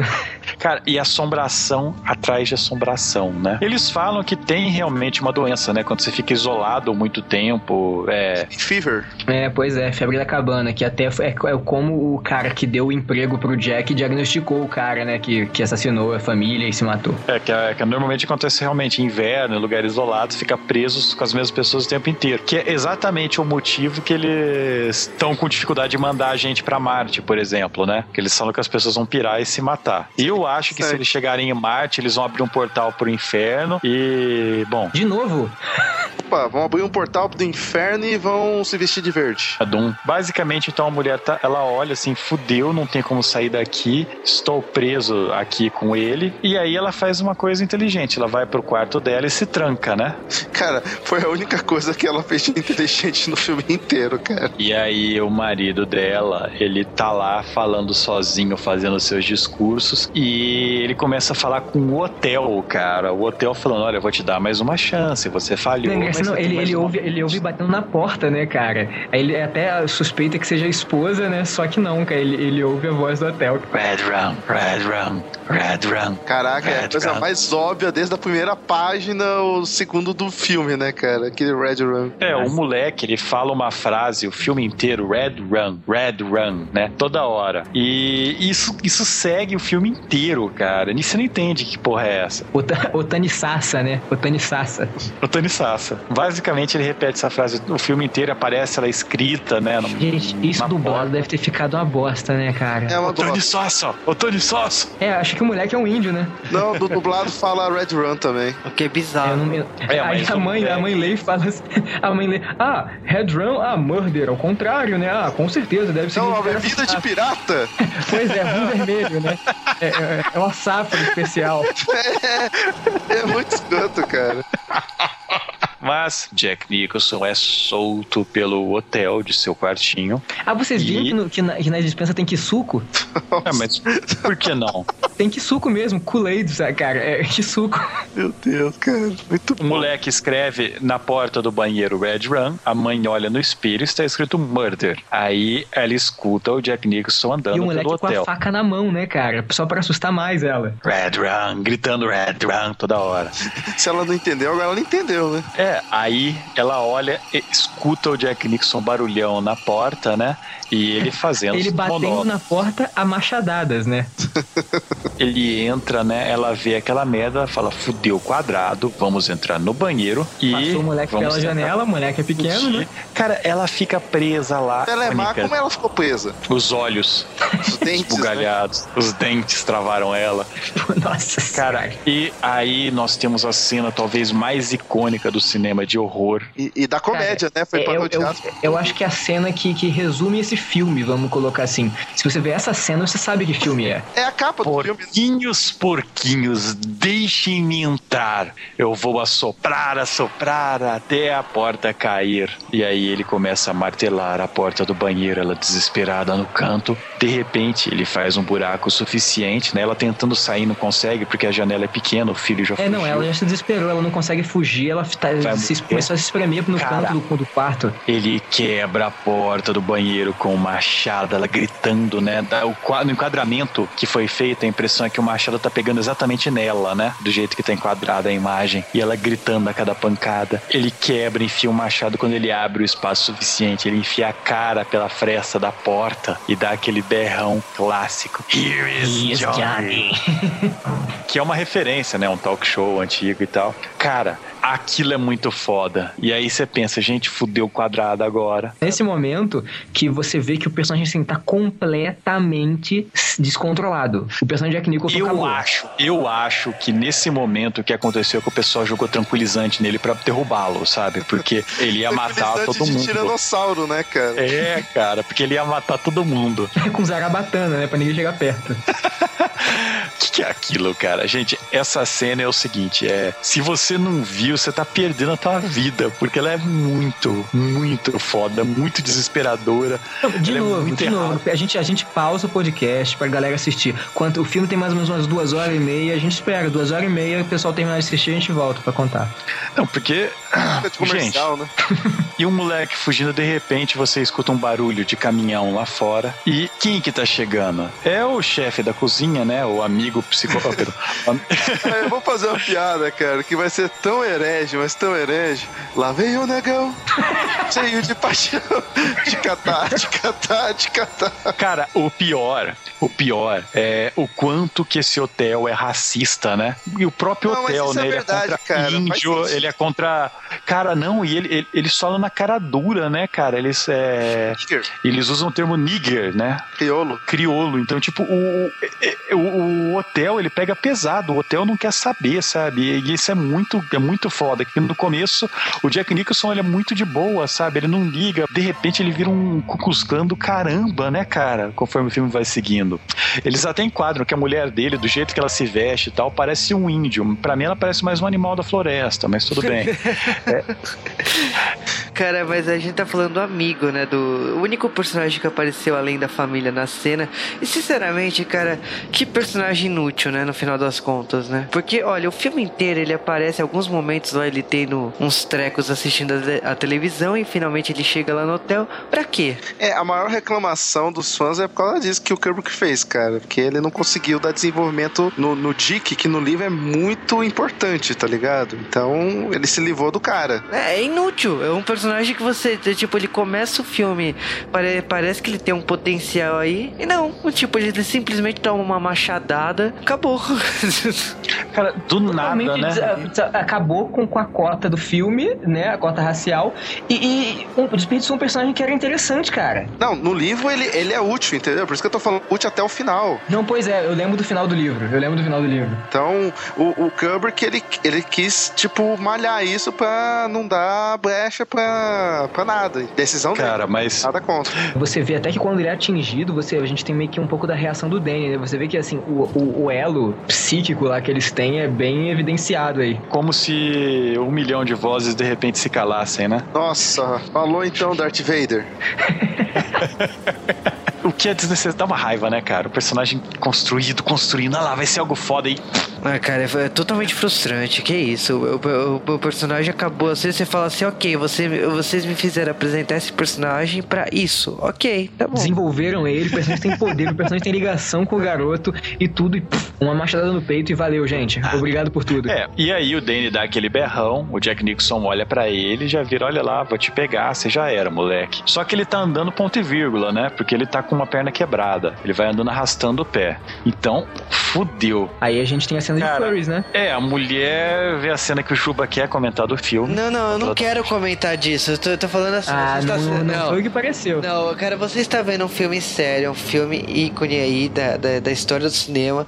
Aí de repente você tá andando lá e para pra uma câmera assim, pra um quarto que vê um cara vestido de cachorro e um senhor de idade com as pernas abertas, assim. E aí eu falei, que, que, que, o que que é isso? É o Kubrick sendo Kubrick, cara. Com furries, né? E tipo, pra mim foi estranho aquilo. Pior é isso ter no livro e ser explicado. Eu não vou explicar, não, cara. Eu expliquei aqui. Claro que você que vai. Eu expliquei em três paredes, mas eu não vou explicar pros ouvintes que E aí começa também outra das cenas mais icônicas do cinema, a perseguição no labirinto de neve, que é basicamente o Danny andando pelo aquele labirinto, né, que, que o hotel tinha, ó, o labirinto da casa da Lara Croft, e o Jack correndo atrás dele com um grande machado. Cara, a câmera de novo com aquela lente aberta, sabe? Velho, É, e com Steadicam, hum, que merda, cara, que cena Parece o Alien correndo atrás da Ripley, né? é, mas o Alien correndo atrás da Ripley, ele ainda gira nas paredes. Lá a câmera vai reto, sabe? É, é- é- cara, tipo, é- é- não dá pra descrever. Vocês têm que assistir essa cena porque ela é realmente foda. no making off eles até definiram assim qual trajeto que eles vão fazer pra poder até não se perder, sabe? A equipe, beleza, direita, esquerda, não sei o quê. Porque, pô, meu irmão, você tá correndo no labirinto, cara, tá tudo errado o que você tá fazendo. Kubrick, você não tem noção da vida. E o tema labirinto novamente explorado, né? Além do hotel aqui de novo. O Danny, ele tem uma ideia até inteligente, né? Porque você tá andando na neve, deixa pegada. Ele vai correndo e volta de costas pelo caminho que ele fez, né? Porque ele sabe que o Jack tá seguindo ele. Volta de costas, vai, pega outro caminho, apaga as pegadas e sai correndo, né? Para meio que num, num meio, né? Onde ele teria caminho pra todos os lados, né? Esperto, cara. Pois é. Ah, cara, no meio do pânico lá, e ele tem uma ideia dessa, ele foi bem esperto, mas você tem que considerar que são dois no corpo de um, né? Então. Tem que considerar que a mulher tem poder, né? Tipo, É, então, não é só uma só pessoa, né? São duas pessoas ali, né? é ele e o dedo. É. Eles fizeram um o brainstorm ali no, na hora, né? Caraca, mas É um pensa, o outro Ele corre. consegue, cara. a- mãe ela consegue sair do hotel, né? E, e ele e- encontra o Danny. Os dois estão juntos, né? E vão desesperados pro carro de neve que o Dick trouxe pra fugir daquilo lá. O Jack ele tá perdido dentro do, dentro do labirinto, né? E correndo né, na, na, na neve, ele tá meio. Assim, ele se esgota, né? Aí. A perna quebrada também, né, cara? Ele- o, cara tá, o cara tá todo ferrado, cara. É, o, o- meio que assim, tipo, o moleque e a mãe estão indo embora, o hotel abandona ele, tá ligado? Então, tipo, dá até. É tipo assim, você não conseguiu cumprir seu, seu, É, seu tipo, dever. Morre aí, seu bosta, tá ligado? E ele morre congelado fazendo cara de Jack Nicholson do mal. Muito boa essa cara. Procure no Google, por favor. Colocar de avatar no Twitter. É, Eles até, até falam depois, né? Falam no hospital, né? Que ah, não teve nada de sobrenatural, não aconteceu nada disso, foi doideira da Não, cabeça aí de que vocês. vem a teoria da, da, da, da absorção do hotel, né? Que quem morre é absorvido. Mostra a cara do Nicholson morto e dá uma, um close na, na área Corta, do né, pro, tem... pro, pro hall do hotel, pros fun, é, funcionários, né, e tal. Isso, e festas de do hotel. celebridades, essas coisas. É, mostra ele como um dos, dos participantes, um dos convidados de uma das festas do hotel, né? É, de 1921. Pois é, que foi Aí quando que rolou fica, o assassinato. né? Será? Não, foi um dos, ninguém sabe, né? No livro tem mais assassinatos, no filme é só Uhum. um que foi há uns 10 anos. Mas, gente, será que aquele era o Jack Nicholson? Será que ele foi absorvido? Porque também tem uma cena que o Jack Nicholson tá congelado e as pessoas nunca encontraram o corpo, né? E elas estão passando na frente do corpo dele, né? Que é na versão super estendida. Então, será que realmente ele é absorvido? Será que aquela foto é o Jack Nixon mesmo? Será que é reencarnação? Ah, eu acho E aí? que É, fácil ele ter o- sido absorvido, por causa que. E, e lembra que o Jack Nixon, quando ele andou no hotel, ele falou: Cara, foi um déjà vu ridículo, porque eu sabia que, que ia ter a cada curva do hotel. Será que Pois o hotel é, já tinha. então, é, assim, a gente tem essa possibilidade de ser, sei lá, reencarnação do zelador, né? Vamos colocar assim. Será que é isso? A casa é Será viva, que né, ele- cara? Ela pode fazer o que quiser, né? Pode até dar a impressão que ele já participou daquilo ou absorvê-lo. Então, é da mente de cada um. O Kubrick gosta disso. No livro, o, tem o tema da família e do, do, do background do, do- dos personagens muito mais desenvolvidos, como, por exemplo, o alcoolismo, o fato do Danny ele amar muito o pai dele, o, o, o pai do... É, é diferente o, o tema que tá explorando, né? No filme acaba sendo mais é, esse, esse lado mais é, é sobrenatural e no livro acaba sendo o- mais os dramas familiares, né? É, exatamente, é o drama familiar.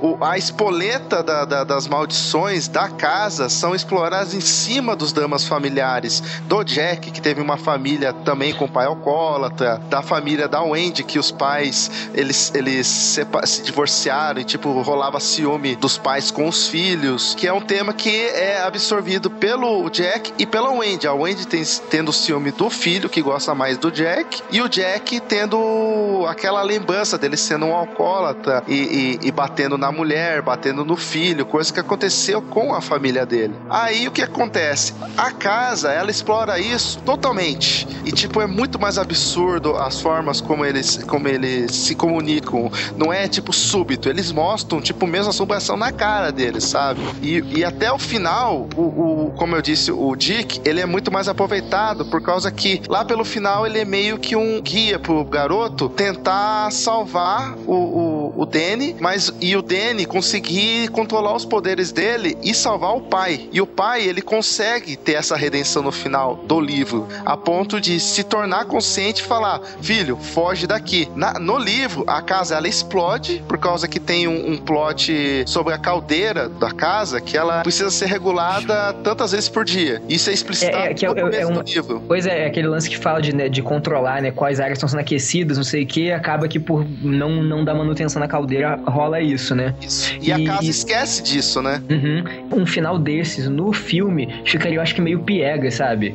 O, o final do, do, do filme é um pouco mais agressivo, é mais É, cru. é, é, é Será mais que é piegas? Porque também foi o. Isso é invenção do Stephen King, tudo isso já, né? Antes do, do Kubrick pegar. Então Uhum. nenhum dos dois é piegas É, não, quando é, saiu. É que assim, é que o lance da, da redenção do pai com o filho é muito mais plausível no, no, no livro por causa que trata exatamente das É, questões você explora mais sentimento, né, do que a Exato. situação. entendeu? E no filme, o Jack ele não tem essa a- o, o meio termo mostrando como ele chega do alcoolismo até a loucura da, da casa, entendeu? No, no, na- no filme ele, ele, é, ele é tomado muito mais facilmente. A Wendy no, no livro, ela, ela é uma mãe muito mais presente, muito mais é, assim, forte, sabe? Ela não, ela não quer deixar a casa tomar o filho dela, não quer É, no deixar filme, a no casa filme ela é muito ferir. frágil, né? E no, e no filme ela é muito frágil, mas até como, como um, um artifício de roteiro. E, e, e como adaptação, o Kubrick conseguiu emendar esses pontos que seriam muito extensos para serem desenvolvidos em duas horas e meia, num enredo mais simplista, sabe? E até mais clichê de, de filme de horror. Ele conseguiu dar o toque dele na, na, na obra de horror que, que, que é muito boa. E eu acho que o filme e o livro eles se complementam perfeitamente. A questão do escritor Stephen King King e Kubrick como diretor, lógico, o Kubrick tá dando a visão dele da obra, então eu acho que o, o a gente já conhece o estilo de Stephen King por livros e outros filmes que outros diretores assumiram, e a gente tá falando de um diretor aí que é renomado, que tem um estilo próprio e tal. Ele deu a visão dos fatos dele, a interpretação pessoal dele do, do livro, então eu acho que é plausível a solução que ele encontrou para isso, né? Não, e aquilo, é, duas pessoas contando a mesma história vão, é, vão ser de maneiras diferentes, não importa. E a história do, do filme é até encaixável com do livro, por causa que no livro o, o garoto ele enxerga o, o futuro que ia acontecer, que eles iam todos morrer, entendeu? Então ele refez a história, assim, praticamente. Então fica plausível, não tem como você negar qualquer tipo de adaptação, por causa que pode ter acontecido e o garoto evitou. Uhum. Isso me remete a Evangelion. Exatamente, exatamente isso. É uma das teorias do, do, do livro com o filme.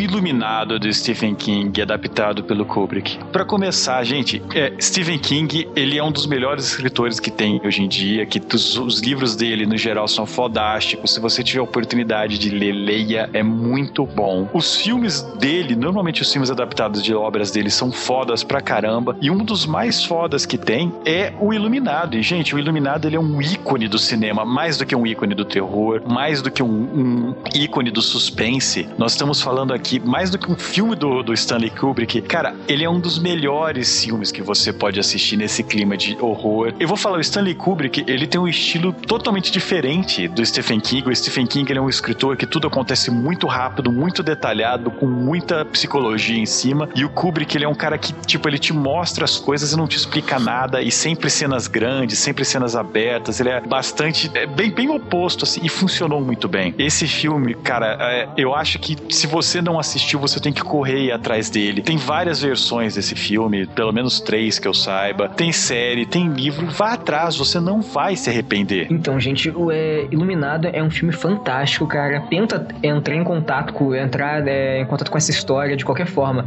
Seja o livro, seja o filme. O seriado não é tão bom, mas é, a história é fantástica. O, o ideal é que você consiga poder aproveitar tanto o livro quanto o filme, porque as, as histórias, como, como o Mavi falou, elas vão se complementando. Você tem visões diferentes sobre a mesma história. É um dos ícones de filme de, de terror que a gente tem. Não é tão gráfico, sabe? Você não tem tanto sangue jorrando. Você, você tem algumas é, sugestões de imagens, mas isso é, até a, a, própria montagem do filme ela, ela, ela insere isso de, de maneira um pouco mais sutil. Não é, sei lá, você tá é, olhando pro negócio, está um corpo se desfazendo em sangue e etc. Não. Você é, tá, tá andando num corredor, você vê uma imagem esquisita, você tem a reação daquele personagem, quando a gente tem um. Vamos colocar, acho que uma das cenas mais é, gráficas, que é aquela do quando o Jack encontra a mulher da, na, na, banheira lá e tal. Você vê que ela, ela é toda não linear, assim. Você vê coisas que já aconteceram e depois você vê ele fora daquela situação. Isso, isso ajuda a contribuir até no clima mais sobrenatural da, da história, né? Eu recomendo bastante filme. Como eu falo, tem, tem várias versões aí, isso aí não é, não é difícil do pessoal encontrar. Então, pô, vale super a pena, cara. E, assim, obviamente você tem que assistir ele com, com a, a, a mente um pouquinho mais aberta, porque o ritmo dele é, é, um pouco diferente do que a gente tá acostumado hoje, né? Mas, pô, é, é um filme, eu, eu daria 10 de 10. O Iluminado, cara, ele, ele é um divisor de águas no cinema e no gênero de horror, cara. Ele é, como é que eu vou dizer? A linguagem visual dele é marcante, tanto que cenas ficaram icônicas, a forma de filmagem e de, de, de corte de cenas dele são icônicas. O visual, o, o, o som dele, tu, tu, toda a linguagem audiovisual dele marcou. O som, o som, pô, nossa senhora. Espetacular, cara. Se você tiver um sistema de som foda na tua casa, assista meia-noite sozinho e se cague, porque a parada é sinistra. Se ouve passos. Você e o pinico. É, os passos no, no, no, no assoalho são audíveis, sabe? É muito preciso a forma de é sutil, né? as cenas, entendeu? O, o filme ele tem méritos como obra também da, de adaptação adaptação, por causa que, como eu já falei várias vezes para muitas pessoas, adaptação não precisa ser igual à, à obra original, tá ligado? Não ela pode, ser, na ela, verdade. ela, pode, ela pode aproveitar certos elementos, ela pode melhorar certos, pode até piorar certos elementos, mas se ela conseguir ter atores bons, diretor, dire- direção boa, sabe, tiver o cuidado, cara, vai ser uma obra marcante, como foi o Iluminado do, Aquele- do, por, do por- Kubrick, por mais que, o- por mais que o Stephen King tenha, tenha discordado de, de muitas coisas no, no, no filme, o filme Ah. não deixa de ser bom. Ah, mas o Stephen King vai tomar no cu também nisso. E, e o Kubrick era maluco, né? O Kubrick ligava me- duas horas da manhã pra casa do, do Stephen Cara, King perguntando se ele acreditava em Deus, é a né? série do, do, do Iluminado, como o Rony falou, que, que é, a, é a vingança do Stephen King pro, pro Kubrick, tá ligado? Ah, vou fazer o meu, meu coisa igual o livro. Cara, é uma bosta. Não funciona. É, é- que- é diferente. É, cara, Não, mas é a é, mesma... é que são linguagens diferentes. O Não, negócio não, é isso. completamente. é. O problema não é Você esse. um A gente tá falando. história. É, é- não, é um gênio dos livros e um gênio do cinema, sabe? Não, É, eu- não significa que. A série, cara, ela tem um enredo do livro. E o livro é excelente, cara. Só que, cara, você tem atores fracos, tem uma direção pobre, entendeu? A, a linguagem é, audiovisual, que é o importante na telinha, ela não é transmitida bem quando você não tem um, um, um- um pessoal certo pra isso. E a história é boa, ou seja, cagou com uma história boa, entendeu? Tem, tem, tem seus lugares onde, onde as mídias funcionam. E, tipo, o, o, o livro, cara, o livro você lê, cara, você lê depressivo, com o cu na mão, às vezes com o pau na mão, por causa que os- o, o Jack e a, e a Wendy estão no cio o, livro inteiro. Eles transam com detalhes ginecológicos o livro inteiro, sabe? Como adaptação, cara, é excelente. É o meu filme predileto de, de, de, de, de horror, junto do, do Bebê de Rosemary, porque são os que transmitem mais a, a essência da coisa, cara. Pra mim, se, vo- se vocês tiverem a oportunidade de, de, de, de assistir o Iluminado, corram, assistam e leiam o livro depois, cara, porque vale a pena. É sempre um contraponto. O Stephen King é foda em, em- muitos livros e gêneros que ele se aventura e vale a pena. Cara, falando do filme, eu vou assumir uma ignorância aqui, mas como ícones do cinema, eu não tinha visto Iluminado antes, sim, eu mereço a morte. Não, cara, que Mas. Eu vou te dar um hotel pra você ir passar as férias. Não, eu tô de Pelo boa. menos assistiu agora, né, cara? Não, assisti pra esse podcast, eu conheço a história. Tive trabalhos na faculdade relacionados a esse filme. É que Caraca, meu- dá o nome do professor, cara. Parabéns. Né, então a gente teve que fazer comerciais usando cenas de filmes clássicos. Eu não caí com o Iluminado, por isso que eu não vi na época da faculdade. O que que você ia vender, né? É, né, cara. Tem um papel higiênico chamado Here's Johnny, cara.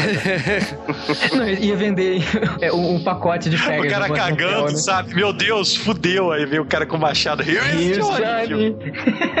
Mas assim, vai falando assim do filme, eu acho impressionante. É, Talvez assim, hoje não tenha tanto esse impacto, mas eu vou te falar que, olha, som me surpreendeu muito. Tem cenas assim que eu conhecia, mas eu não sabia que era desse filme assim. Então, como um todo, eu também, assim, sendo uma obra do Stephen King, eu já tinha visto, aliás, eu já vi inúmeros filmes baseados nas obras dele. Então, é interessante ver a visão de cada diretor de uma obra dele. E eu achei bem peculiar. Porque é, você, per- você percebe que é coisa dele, mas não tá do jeito dele. Você procura peculiar no dicionário, tá a foto do Kubrick, né? Então, por causa desse mês das bruxas, acabei conhecendo esse filme, né? E eu acho assim, agradeço a escolha do Cal, né? Porque igual deixar ela entrar, eu também não tinha visto antes, então foi uma bela sugestão e eu indico pra todo mundo aqui É isso aí, os filmes bons e tensos. coisas raras aqui no J-Wave. Pô, cara, lambada era tenso.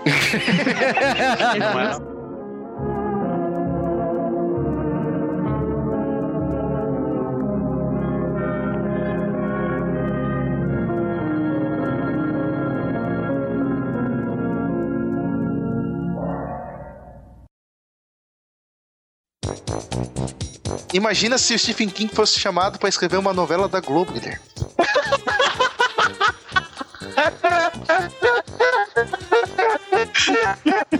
Cara, imagina deixar o espetacular, cara. Cara, eu É, fui animado com a ideia e achei, cara, é ótima ideia. Ah, alguém tem que entrar em contato com a Glória Pérez, cara. Sei lá, ela. Ficamos o quê? Uma meia hora bolando plot disso aí.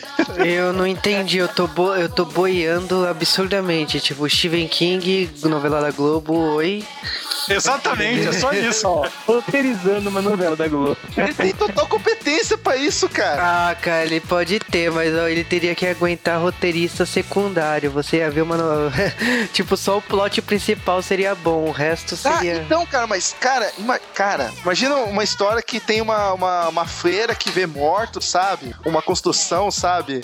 De uma grande empresa sendo construída em cima de um cemitério indígena. E Cara, sim, cemitério Tupi-Guarani. A ideia foi essa: tem um cemitério Tupi-Guarani. Pô, E uma grande Porra. corporação tá querendo construir, tipo, aquele prédio da sucata em cima, sabe? Deram um plot, cara. Pior. E até alienígenas. É, é, é, é o, é o núcleo do, do- da Polícia Federal da novela. Você fala em ETs, me faz lembrar mutantes, que não é uma coisa boa, né? Mas, cara, na mão de Stephen King, até mutante seria bom. Pior que, pior que naquela novela Caminhos do Coração tem um menino que parece com o Maika. Era o velocista, eu acho. Ainda bem que eu não sei do que Eu você assisti uns tá pedaços falando. dessa porcaria. Não, cara. é, cara. Não assistiu? dois capítulos inteiros. Cara, foi na época da minha maior depressão. Eu achava bonita a telepata. Eu lembro quando apareceu a tempestade no caminho do Coração, que entrou uma negra de cabelo Não. Branco. Ela Eu olhava. os tiranossauros, cara. Eu lembro quando. então, a parte dos dinossauros foi o melhor, mas tipo, tinha um, tinha um cara que chamava Minotauro, que era o Minotauro da ilha. Tinha a cientista maluca que ficou jovem, virou a. a- que era apresentadora da MTV lá, que é da Babi. Meu Deus! Não, não, além disso, no meio tinha vampiro também. Não! Tinha, tinha abdução por ETs! E a ilha de Lost, Tinha- né? Que tinha uma ilha que era em Santos. Tinha! A ilha de Lost foi a parte do- dos dinossauros. Eu assisti, eu assisti exatos dois capítulos dessa novela. Aí um desses episódios, eu até comentei com o Guilherme depois. Um desses episódios havia uma índia no meio do nada reclamando que ele Ah, tava a, a Índia maquiada? É, ah, eu sou, eu sou do, do mato, não sei o que, não conheço Sou civilização, estou, estou isolado, não sei.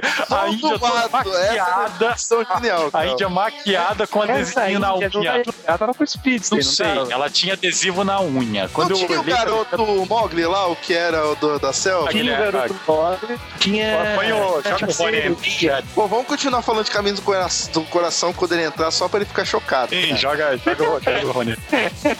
Cara, É, cara, aquela novela foi muito boa, cara. cara, eu acho que eu vou baixar cara, ela. marcou Opa. a da Tem no. YouTube, cara, essa novela inteira, que a Record fez. um- Por que, que alguém vai querer essa novela no YouTube? Caraca, velho, eu vou, eu vou. Cara, isso daí devia de ofender algum muçulmano, cara. Que. Mas Ela gente, usava é, falando de novela, é sério? Aí conseguimos pegar o Rony. Cara, uma novela ruim, uma novela. É aquele, me tira da conversa, pelo amor de Deus. Não, não, mas eu, não, eu- mas eu pelo não acredito despedir, né? na conversa de vocês. Eu não acredito, cara. Você tá gravando a conversa, né? Just do it, sabe? É Nike, velho.